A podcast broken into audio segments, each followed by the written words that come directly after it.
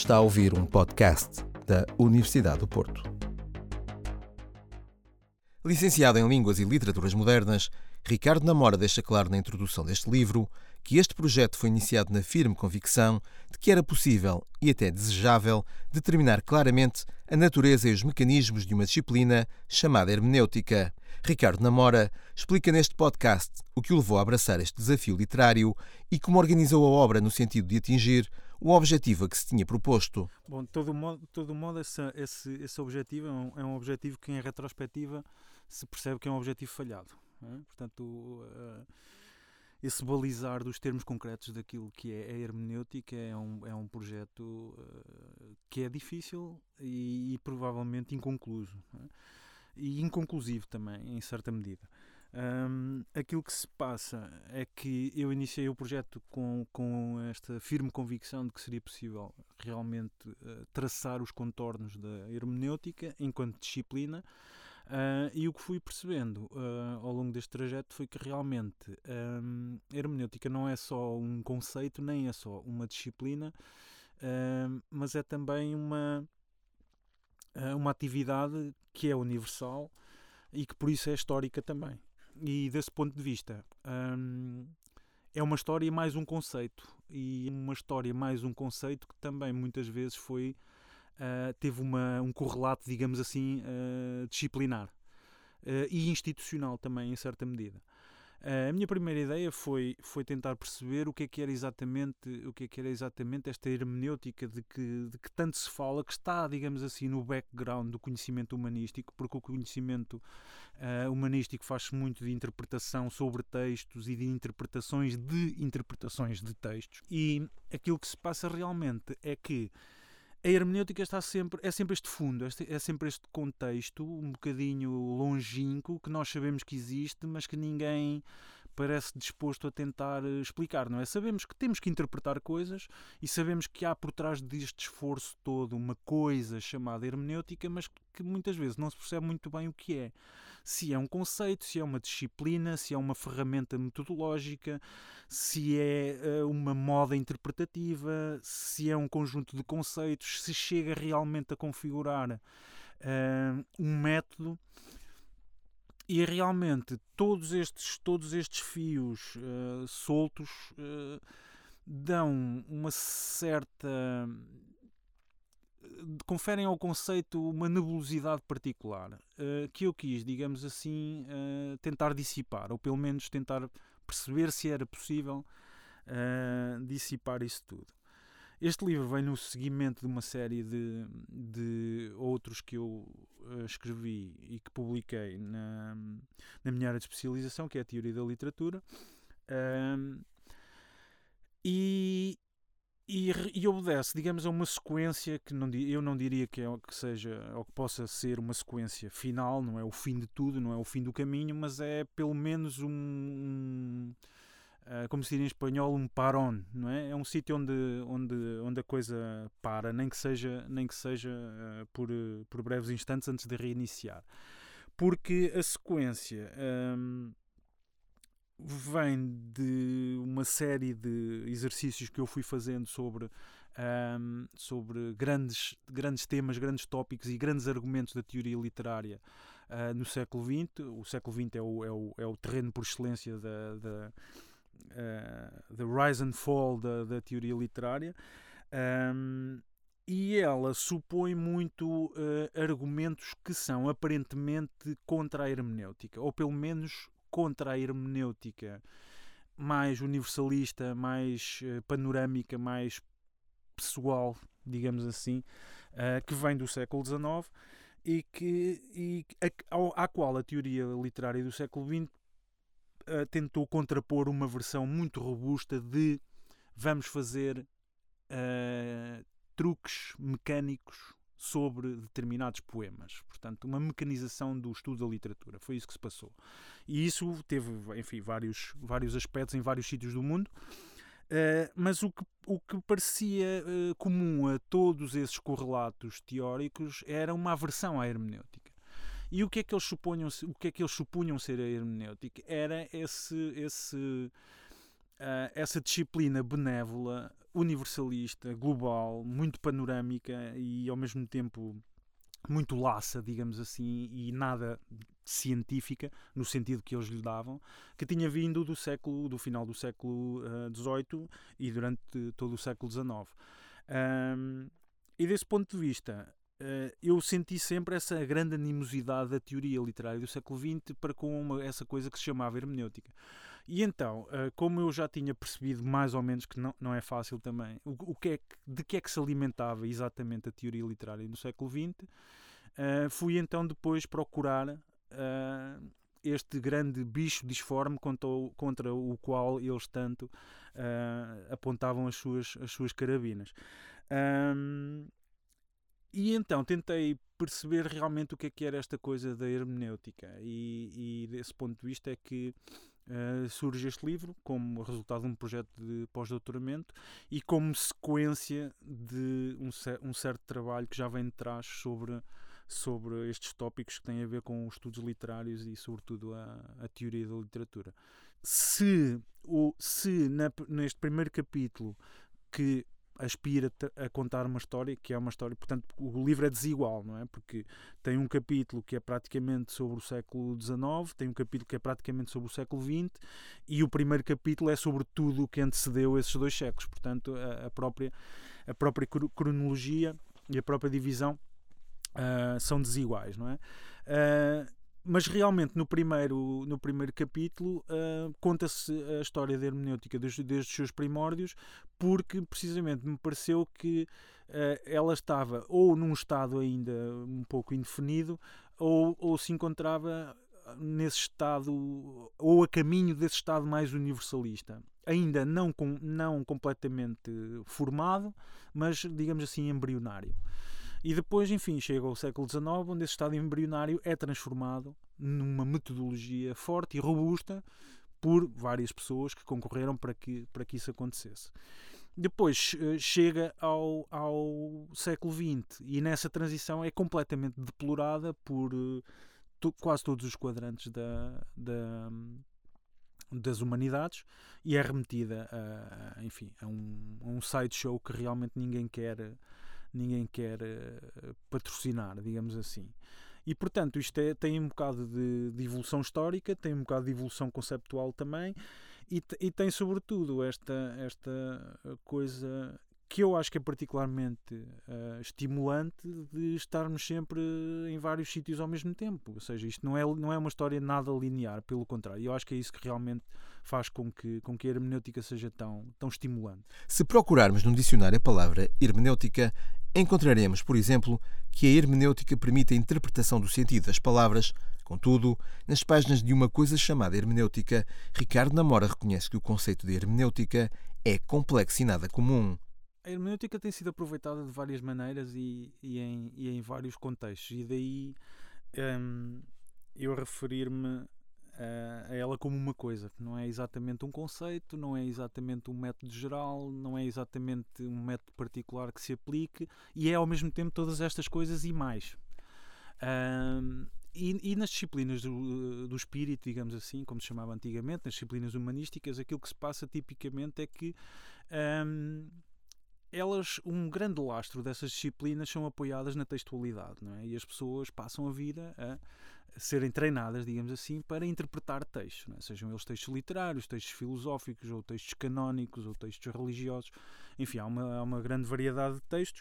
Uh, agora, até inclusivamente em tempos mais recentes, uh, textos em computador, literatura digital, etc. Por aí fora. Portanto, uh, esse resíduo de textualidade é um resíduo que faz parte inevitavelmente daquilo que é a espécie humana e do que é que é a nossa consciência enquanto espécie, não é? Porque a textualidade tem esse, tem, realmente tem esse impacto grande sobre a espécie humana. Um, e aquilo que se faz tipicamente, como eu dizia, nas disciplinas humanísticas é justamente esse treino, essa percepção, esse chamar a atenção para, o, para essa textualidade iminente da, da, da, que a atividade humana reclama, instiga e de alguma maneira repercute uh, e para toda uma série de estratégias que se usam vulgarmente nesse tipo de, de, de ações. Uh, e que são coisas a que eu chamo a negociação da nossa posição epistemológica com o mundo. Quer dizer, no fundo, nós recebemos objetos que são livros ou quer que seja de vários, de vários, eh, enfim, de vários vários tipos, uh, de várias tipologias, e o que nós fazemos com esses objetos é tipicamente tentar tentarmos interpretá-los, não é? Uh, e claro, e, e, desse ponto de vista, o conceito de interpretação torna-se uma coisa muito larga, muito alargada, muito vária, muito com um escopo, uh, com um escopo massivo, não é? Uh, e mesmo interpretações simples, como por exemplo eu dizer eu gosto deste livro e não gosto daquele, que é uma interpretação como outra qualquer, é uma interpretação como outra qualquer, uh, só este enunciado, aparentemente tão singelo, uh, pode levar a uma série de, de, de considerações, não é? Porque aí uh, advém o princípio de, da explicação que é o de argumentar, porque se, se, se, eu disser isto e alguém me perguntar, então mas porquê é que dizes isto? Eu depois vou ter que, que, produzir uma cadeia de argumentações sobre a minha opinião, não é? Então vou dizer porque é que, o que é que significa para mim gostar de alguma coisa, o que é que significou para mim gostar daquele livro, o que é que significou para mim não gostar do outro e porquê, não é? E a partir daqui gera-se uma cadeia de argumentos explicativos. E no fundo é isso que nós estamos permanentemente a fazer. Nós fazemos isso, isto é, isto é uma coisa trivial, nós fazemos isso em relação a tudo. Fazemos isso em relação às nossas paixões, fazemos isso em relação ao futebol, à política. Eh, to, todos, todas as instâncias da nossa vida social que envolvam a opinião envolvem, envolvem ao mesmo tempo e paralelamente este, esta cadeia de explicações e que é uma coisa que se faz em relação aos textos e a que vulgarmente se chama interpretação. E essa interpretação é muito ligada a este guarda-chuva gigantesco que, hum, que se chama hermenêutica. E que é várias coisas. Foi uma coisa que deve a sua, a sua, o seu nome ao deus Hermes, que foi o deus que criou uma série de atividades interessantíssimas, entre as quais a ginástica, uh, mas também o, o alfabeto, e, e portanto um, foi ele que criou, no fundo, uh, claro, mitologicamente, esta, esta, esta coisa tão interessante e que às vezes nós, nós uh, tendemos a desvalorizar porque estamos saturados de, disso, que é a criação de um sistema simbólico que representa o mundo. Portanto, no fundo, um alfabeto uh, e uma língua, uma linguagem, uh, oral primeiro, escrita depois, uh, supõe a transposição do real para o simbólico. E isto é uma coisa extremamente, extremamente importante, decisiva, aliás, na, na construção daquilo que é o sentido da humanidade. Depois, essa tal dita hermenêutica passou a ser muito vinculada a, a uh, à literatura da antiguidade, que era uma literatura comparativamente esparsa e parca também, porque não havia muitos autores, não havia muitos textos, a disseminação dos textos também não era, uh, não era muito, muito operativa naquele tempo. E depois foi a ligar-se também à exegese bíblica e à maneira como as pessoas passaram a interpretar os textos bíblicos, isso passa-se sobretudo com Santo Agostinho. Uh, mas durante uma série de, de séculos, até, até depois da Idade Média, se passou a fazer muito hermenêutica uh, sobre, sobre uh, as escrituras, sobre os textos bíblicos, sobre os textos uh, religiosos. E nesse, nesse período passou a ter um sentido um bocadinho mais restrito, que era o sentido de exegese. Portanto, já não era tanto fazer uma hermenêutica geral sobre os textos era mais uma questão de minúcia sobre significados de palavras, significados de determinadas expressões, porque sabemos também como uh, uh, as religiões se fazem depender muito uh, deste tipo de preceitos escritos que, para terem validade, não podem ter, têm que ser exumados de qualquer instância de uh, de não literalidade, digamos assim. Têm que ser muito concisos, muito, muito perfeitos na sua, nas suas formulações. E, portanto, eh, durante muitos séculos as pessoas ocuparam-se ocuparam disto e a hermenêutica passou a ser muito associada à leitura de textos uh, bíblicos, religiosos e, e, cristãos, sobretudo.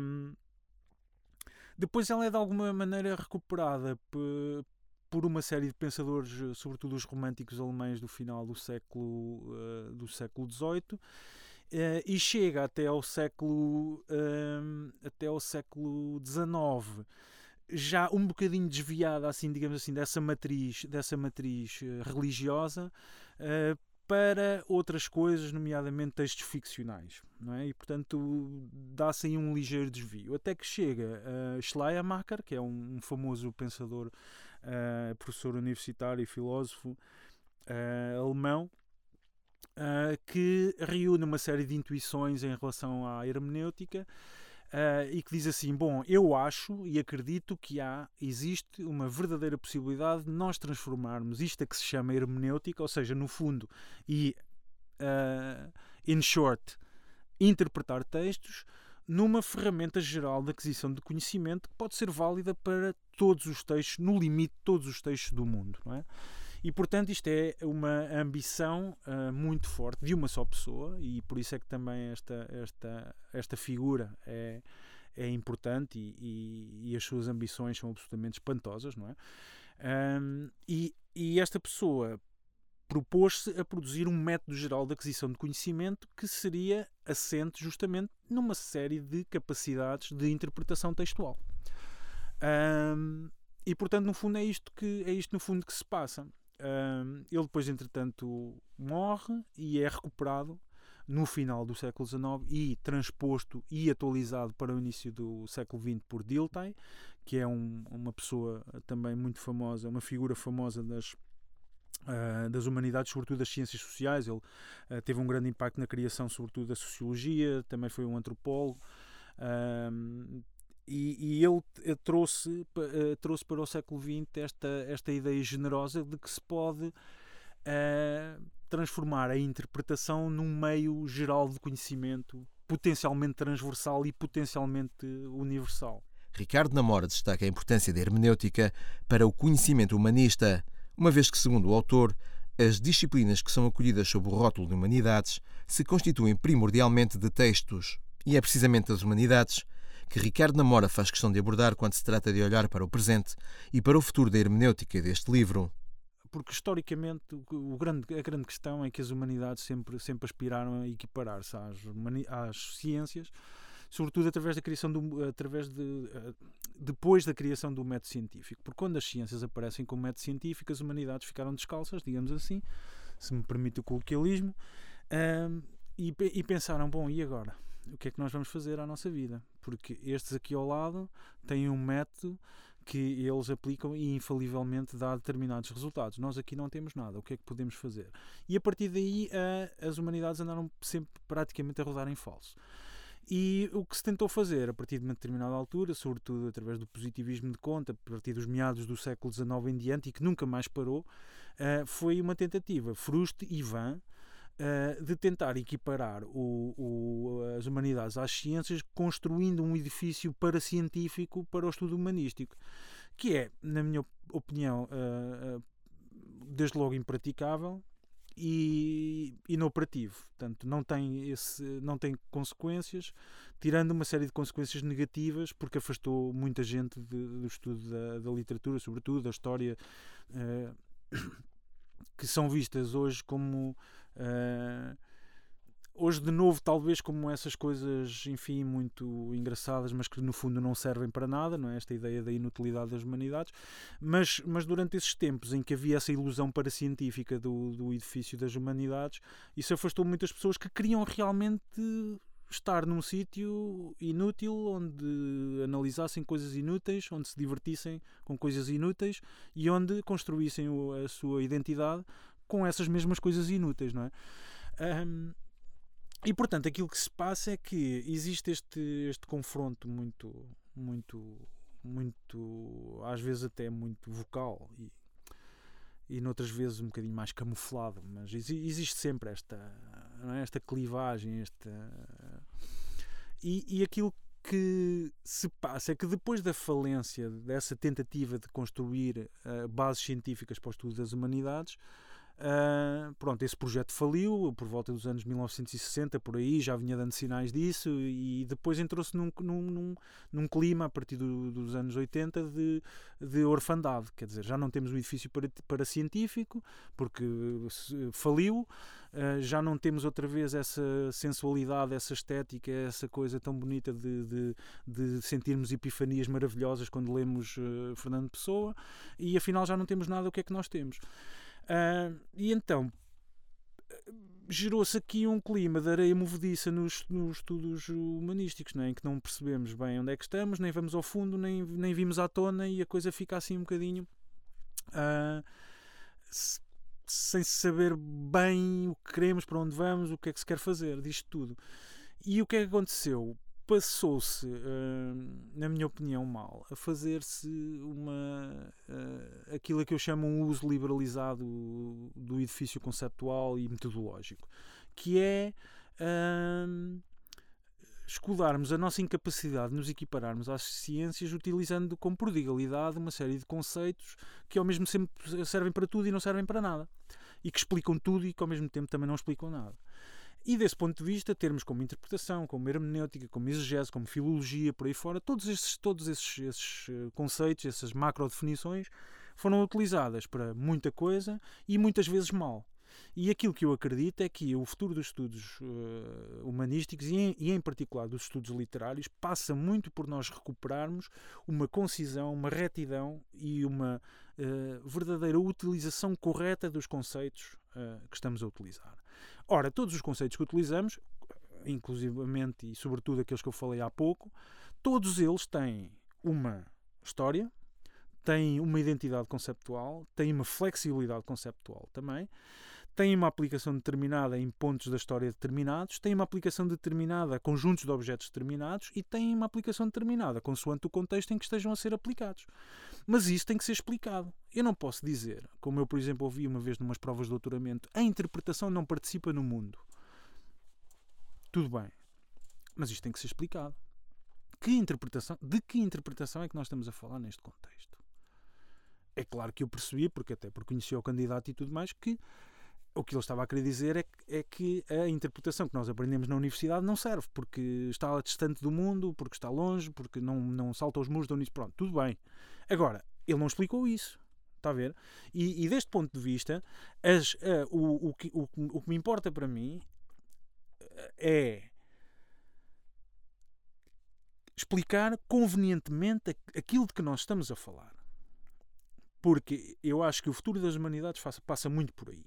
E eu queria que não houvesse só um livro chamado uma coisa chamada hermenêutica, queria que houvesse um livro chamado uma coisa chamada exegese, uma coisa chamada filologia, uma coisa chamada interpretação, enfim.